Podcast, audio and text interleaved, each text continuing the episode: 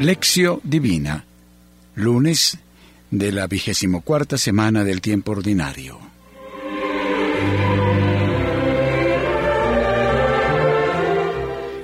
Lección.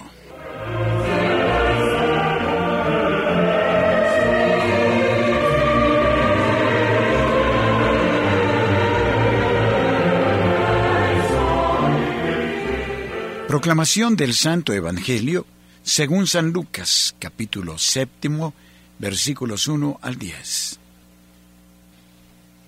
En aquel tiempo, cuando Jesús terminó de hablar al pueblo, entró en Cafarnaún.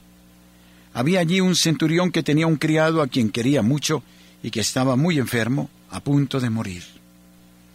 Oyó hablar de Jesús y le envió unos ancianos de los judíos para rogarle que viniese a curar a su criado.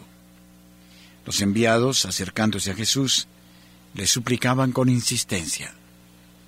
Merece que se lo concedas, porque ama a nuestro pueblo y ha sido Él quien nos ha edificado la sinagoga. Jesús los acompañó. Estaban ya cerca de la casa cuando el centurión envió unos amigos a que le dijeran, Señor, no te molestes. Yo no soy digno de que entres en mi casa. Por eso no me he atrevido a presentarme personalmente a ti pero basta una palabra tuya para que mi criado quede curado. Porque yo, que no soy más que un subalterno, tengo soldados a mis órdenes y digo a uno, vete y va, y a otro ven y viene, y a mi criado haz esto y lo hace. Al oír esto Jesús quedó admirado, y volviéndose a la gente que lo seguía, dijo, Os digo que ni en Israel he encontrado una fe tan grande y al volver a la casa los enviados encontraron sano al criado. Palabra del Señor. Gloria a ti, Señor Jesús.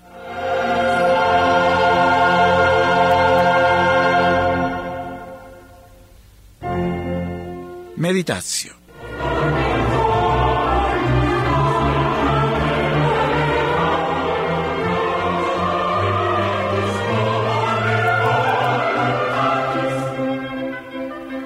El tercer Evangelio presenta al centurión como alguien temeroso de Dios, semejante al centurión de los Hechos de los Apóstoles en el capítulo décimo, versículo 2. En la versión de Mateo parece mejor conseguida la espontaneidad del encuentro. Es el centurión mismo quien habla a Jesús, mientras que en Lucas se comunica a través de intermediarios. La versión lucana subraya más la humildad del centurión que su fe. Según Mateo, el siervo era paralítico. Lucas, por su parte, no recuerda este particular y dice que está a punto de morir. Por otra parte, es un dato esencial para la historia sinóptica que el centurión no fuera judío, aunque como un prosélito había contribuido económicamente a la construcción de la sinagoga. De todos modos, se declara indigno de recibir a Jesús bajo su techo y al mismo tiempo manifiesta una gran fe en el poder de Jesús, un poder que considera absoluto y sin límites. A propósito del versículo noveno, mientras los judíos alaban las buenas obras del centurión, Jesús alaba su fe. Lucas ha colocado este relato inmediatamente después del discurso dirigido por Jesús a los discípulos, porque el Maestro quiere revelar ahora la eficacia de su palabra para quien la acoge con confianza y humildad. Toda la atención del pasaje está concentrada en el diálogo entre Jesús y los enviados del oficial pagano y culmina con la proclamación de Jesús en el versículo noveno. En las palabras de los amigos, más allá del riesgo de impureza legal en que hubiera podido incurrir Jesús, se exalta la autoridad y la eficacia de la palabra del Maestro. Por consiguiente, con la pequeña comparación tomada de la jerarquía y la disciplina militar, se muestra la confianza en la fuerza y la eficacia de la palabra de alguien que puede mandar a la enfermedad incluso sin estar presente.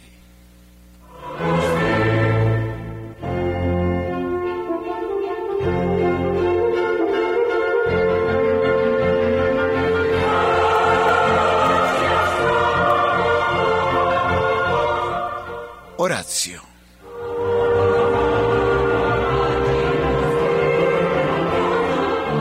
Padre, liberador poderoso y guía seguro de nuestra historia, concédenos a través del hombre Jesucristo muerto y resucitado en rescate por todos, reconocer los signos de tu palabra, incluso en las condiciones a veces paganas de nuestra vida cotidiana y social. Haznos capaces de recibir tu visita, de experimentar y dar testimonio de la eficacia curadora de la palabra de nuestro único Maestro y Señor. Haznos comprender que la eficacia de la palabra de Cristo se debe a su obediencia a tu voluntad, porque tú y Él sois una sola cosa, y que, curados cada día por la palabra tuya y suya, podamos ser testigos gratos y alegres de aquella fe que hace levantar al cielo las manos limpias. Amén.